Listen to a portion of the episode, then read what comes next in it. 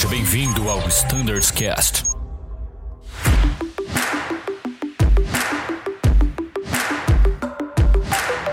Fala galera do Standards Cast, bem-vindos a esse episódio com o Thiago Biesdorf, coordenador de Flight Standards da Frota ATR, para trazer um assunto muito atual e muito interessante. A gente vai falar sobre os novos manuais e o que motivou toda essa mudança, o que está chegando de novo aí na frota.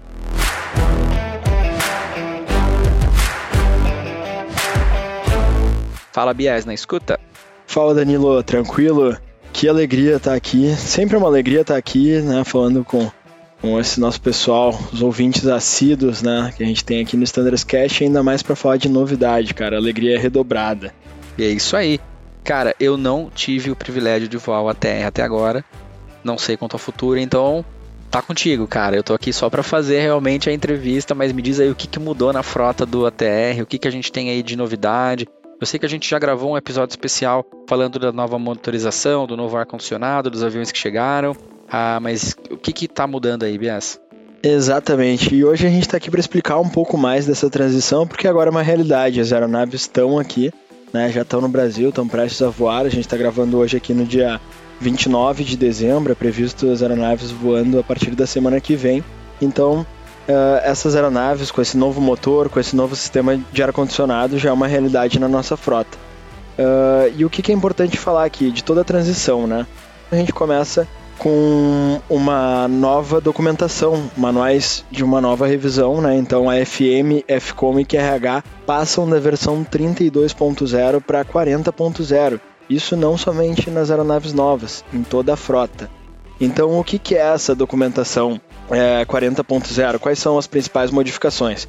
Além né, de a gente ter o novo sistema de ar-condicionado, a nova motorização incorporadas né, nessa nova documentação para as novas aeronaves, uh, para o restante da frota a gente tem algumas modificações na lista de OEBs. Né? A Legal. grande novidade é a remoção da OEB 32, né, que, que acabou saindo, essa OEB que pedia atenção né, para a gente usar ângulos acentuados uh, com o motor em flight idle, né, em baixa potência, né, para evitar alerta de fogo. Então essa OEB foi removida né, é, pela fabricante. Os, isso já está incorporado, né, esse alerta já está incorporado no procedimento em si, nos próprios procedimentos, então ela não, não requer mais essa necessidade de OEB, então foi removida. Né. E temos algumas variações de OEBs né, para a frota. As novas aeronaves têm uma OEB que diferencia do restante da frota, que é a OEB 61, que proíbe a utilização de alguns electronic checklists, tá? Então, são três procedimentos, basicamente, que são restritos né, nessas aeronaves para serem executados através do Electronic Checklist. Esses devem ser executados através do QRH. Mas são somente três mesmo. procedimentos lá, bem tranquilo, nada de significativo. Então acho que assim, essas são as, as principais modificações, né? Que legal, que legal. Então, bastante coisa mudando, manuais 40.0 agora para frota, mas você me disse antes que tinha algumas outras mudanças aí, OBS. O que, Exato. que mais a gente tem aí para comentar nesse podcast, cara? Isso, tem alguns pontos aqui que eu ainda não comentei, mas, por exemplo, essa documentação 40.0, o QRH não possui mais o capítulo de Normal Procedures, tá? O que, que isso implica para a gente aqui na Zoom? Basicamente é, é, em quase nada, porque os procedimentos normais que a gente executa são baseados no nosso SOP, né? não tá. são baseados nos procedimentos publicados pela fabricante. Porém, só tinha um procedimento que remetia a esse capítulo, que era é, a operação sem GPU, né? que a gente dependia unicamente do Hotel Mode. Né? Então, o processo de acionamento de Preliminary Cockpit Preparation, inspeção interna do cockpit também tudo era baseado nesse capítulo e agora não, não temos mais o capítulo no QRH e para isso a gente tem uma RT no SOP, né, na parte de inspeção interna do cockpit, que para a operação sem GPU né, remete ao Preliminary Cockpit uh, Short Transit inicialmente, então a gente vai chegar na aeronave, energizar a aeronave e fazer o Preliminary Cockpit Short Transit. Ou seja, é. foi incorporado via RT no SOP, é isso? Isso, exatamente. Fazendo o Short Transit, né, a gente está apto aí a acionar o Hotel Mode, a gente vai fazer o acionamento do Hotel Mode e depois fazer o Preliminary Cockpit Preparation completo. Essa é a principal mudança em relação a essa remoção dos Normal Procedures no QRH. Legal, legal. E aqui tem um tópico para a gente comentar que está relacionado ao Electronic Checklist 36 e 37. O que, que tem de mudança aí? Exato. Bom, eu comentei que tem uma OEB diferente para as novas aeronaves, né? Uh, que restringe a utilização do ECL em alguns procedimentos, mas eu não comentei que essa nova documentação também exige uma nova versão de Electronic Checklist, né? Ela exige a versão 36 uh, para a frota como todo e exceto para essas duas aeronaves, né? É a versão 37, né? Então é 36/37 que essa documentação 40.0 aí nos exige. Então legal, BS, bacana. Então essa essa necessidade da versão 36 ou 37 do Electronic Checklist. E a gente segue então uma grande novidade ao NEMS, né? New Air Conditioning Management System, é isso? Falei certo, BS? É isso mesmo. Então esse é o novo Boa. sistema de ar condicionado e pressurização, né? A principal modificação dele passa no, na parte de controle e monitoramento, né? Uh, até então, né, todas as aeronaves que a frota possui, que a gente tinha, é, o controle e o monitoramento do sistema de ar-condicionado e pressurização era feito através do MFC, né, dos MFCs, né, e agora ele passa a ter um computador de controle próprio, tá? Tá. Então, o que otimiza a, a qualidade do sistema, né? O sistema acaba ficando mais eficiente, mais preciso também, né? Porque a gente tem um computador dedicado para esse controle e monitoramento, né? Essa é a principal mudança desse sistema, tá? Na parte de pressurização é que a gente tem as mudanças mais significativas. O painel de pressurização ele foi modificado é, completamente. Né? Agora a gente tem o próprio sistema pegando a landing elevation através das informações do FMS, a gente não precisa inserir a cada voo desde que seja selecionado o modo alto, né? Legal. Então a gente não precisa mais inserir uh, antes de cada voo aí a landing elevation do nosso destino, ele já vai puxar isso do FMS. E a parte de controle em caso de falha do AutoPress também foi aprimorada. Né? E uma novidade também que todo mundo não era uma reclamação, mas era um questionamento que achava era um sistema, vamos dizer assim, um pouco é, irrelevante para a aeronave, era a, a, parte de selecionar o descent rate para festa, né, passando a, a, razão de descida da cabine de 400 para 500 pés. Tá. Uh, isso foi removido nesse novo sistema, a gente não tem mais esse recurso, né, então não tem mais essa necessidade de ter o, o descent rate. Então essa é outra novidade na parte do sistema de pressurização. E na parte de ar-condicionado, o sistema ele foi é uma nova fabricante, né? Não é a mesma fabricante do que a gente tem no restante da frota, então o sistema ele é completamente diferente do outro em termos de, de, de da, da fabricante, né? Das peças. Né? E da parte de interface com a gente, a modificação é o controle da Runair. Né? A gente tem a possibilidade de abrir ou fechar a Runair de forma manual, né? Caso em casos de isso para casos de falha, né? Do sistema de ar-condicionado, a gente tem esse controle, então a gente tem algumas modificações nos uh, procedimentos de falhas relacionadas aí ao sistema de ar-condicionado. Essas são, acho que, acho que eu consegui resumir bem aí as principais é, modificação do sistema. Muito bom.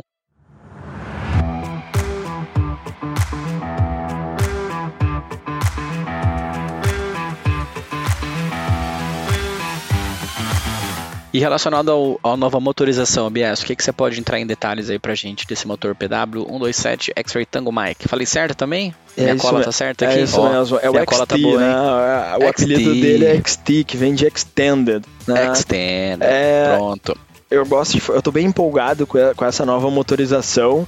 Mas quando eu falo, eu acho que eu acabo frustrando um pouco o, o, o pessoal, porque assim, a grande modificação desse motor é na parte dos materiais que constituem a parte quente do motor.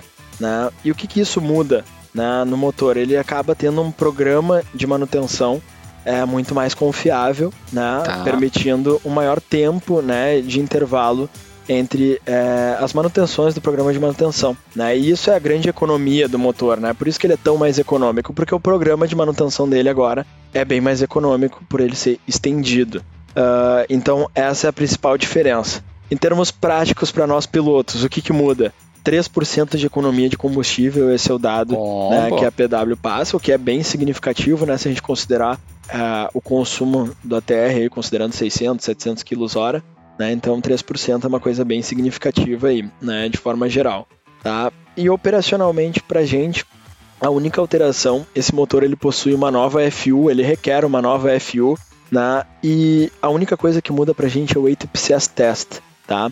Agora, uh, na parte do ATPCS Test, tanto no estático quanto dinâmico, a gente tem a possibilidade, em caso de falha da FU, da luz ARM do ATPCS ficar piscando, flashing, né? Então o próprio procedimento né, traz essa possibilidade de já ficar flashing, daí o, o teste vai ser considerado né, é, reprovado, vamos dizer assim, né? Então é, essa é a única diferença na nossa operação. Em termos de tabelas para planejamento de combustível, né, é, como a gente tem essa economia de combustível, uh, as tabelas não foram modificadas. Essa, a TR fala que não tem um impacto significativo, então as tabelas não foram modificadas, mesmo tá. tendo essa economia de combustível, tá? Então a gente não tem nenhuma alteração aí nessa parte de performance, embora Acaba o, o motor mais conservador, seja... né? Exatamente. Esse é o posicionamento da fabricante, né? É isso que eles passaram. E pessoal, tudo que eu falei aqui a respeito do NEMS e da nova motorização, a gente tem isso documentado é, pelo boletim o boletim, a numeração dele é a 310, tá? Já está publicado, já está disponível no Adedocs, já está em vigor, inclusive, esse boletim.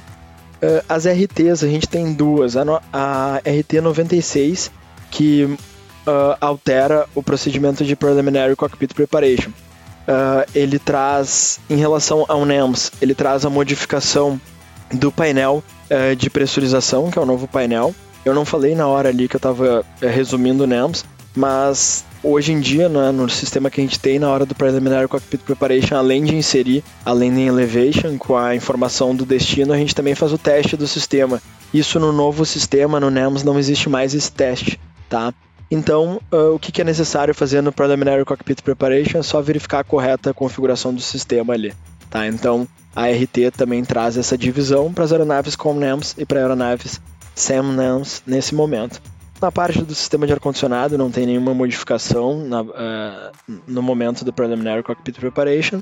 E devido ao novo motor, a gente tem a alteração essa que eu comentei no ATPCS Dynamic Test que a gente faz também no Preliminary Cockpit Preparation. Né? Então essas são as, as principais alterações da RT 96 uh, 22, tá? que já está também publicada, disponível no nosso SOP. E a outra revisão temporária do SOP é que eu comentei a respeito da operação sem GPU, é a 97.22. Beleza, Danilo? Show de bola, cara. Então, bastante novidade, bastante coisa legal aí, motivada por uma evolução fantástica na frota.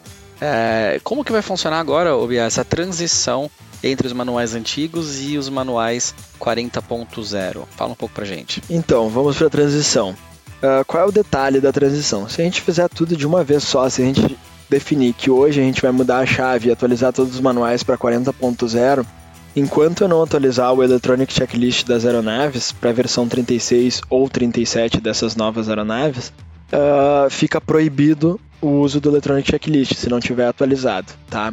E não é o que a gente quer, né? Isso é uma coisa indesejada aqui pela companhia desde que a gente implementou o uso do Electronic Checklist na, na totalidade.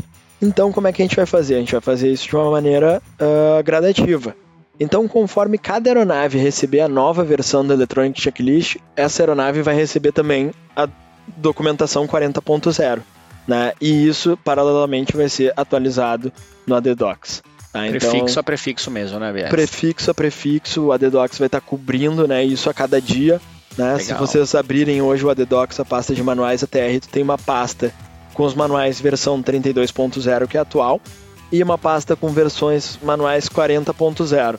Essas pastas elas possuem uma folha de aplicabilidade, né, dizendo para quais aeronaves a versão 32.0 está aplicável e para quais aeronaves a versão uh, 40.0 está aplicável. Atualmente a versão 32.0 está aplicável a toda a frota, né, azul, as aeronaves que já estavam aqui, e a 40.0 somente para essas duas novas que chegaram. Mas isso a partir do dia 2 agora de, de janeiro já começa a modificar a cada dia, né, conforme a nossa é, engenharia de aviônicos for trabalhando nas aeronaves, essa aplicabilidade vai variar todos os dias, né? Consulte o ADDocs, dia a dia sendo atualizado para saber a aplicabilidade do manual para o seu prefixo específico ou não. E além do ADDocs, Danilo, sabe onde é que a gente pode consultar?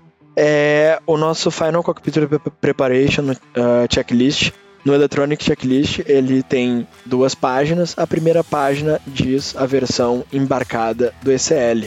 Né? Se a versão embarcada do ECL estiver compatível com a versão 32, a aeronave tem que estar com, a, com, a, com, os manuais 32. Né? E se for a, a versão do Electronic Checklist 30, 36 ou 37, tem que estar com os manuais 40.0. Então ali na hora de fazer o Final Cockpit Preparation Checklist, a gente consegue já verificar isso. Show de bola, Bias. Eu acho que era isso. Bastante novidade legal vindo por aí para Frota TR, nossa querida Frota TR. E acho que é isso. Quer trazer alguma palavra final? Se o pessoal tiver dúvida nessa transição, Bias, a quem eles podem recorrer? É, bom, eu falei o tempo inteiro dessas duas novas aeronaves, mas eu não uh, dei nome a elas, né? Os dois prefixos novos. Aí é mais uma novidade, a gente tem uma variação agora de prefixos, né? Da lógica de prefixos, é o Yankee X-Ray Alpha e o Yankee X-Ray Tango, né? Essas duas aeronaves, né? Então, Legal. esse é um ponto que eu queria trazer antes de finalizar. Em caso de dúvidas, pessoal, estou sempre à disposição a respeito dessa transição. Né? E também a gente, além de toda essa documentação que eu falei, boletim, revisão temporária, a gente tem uma apresentação de PowerPoint disponível no LMS com todas essas alterações, dizendo de forma minuciosa, né, explicando de forma minuciosa cada alteração, cada sistema, está disponível para todos vocês, beleza?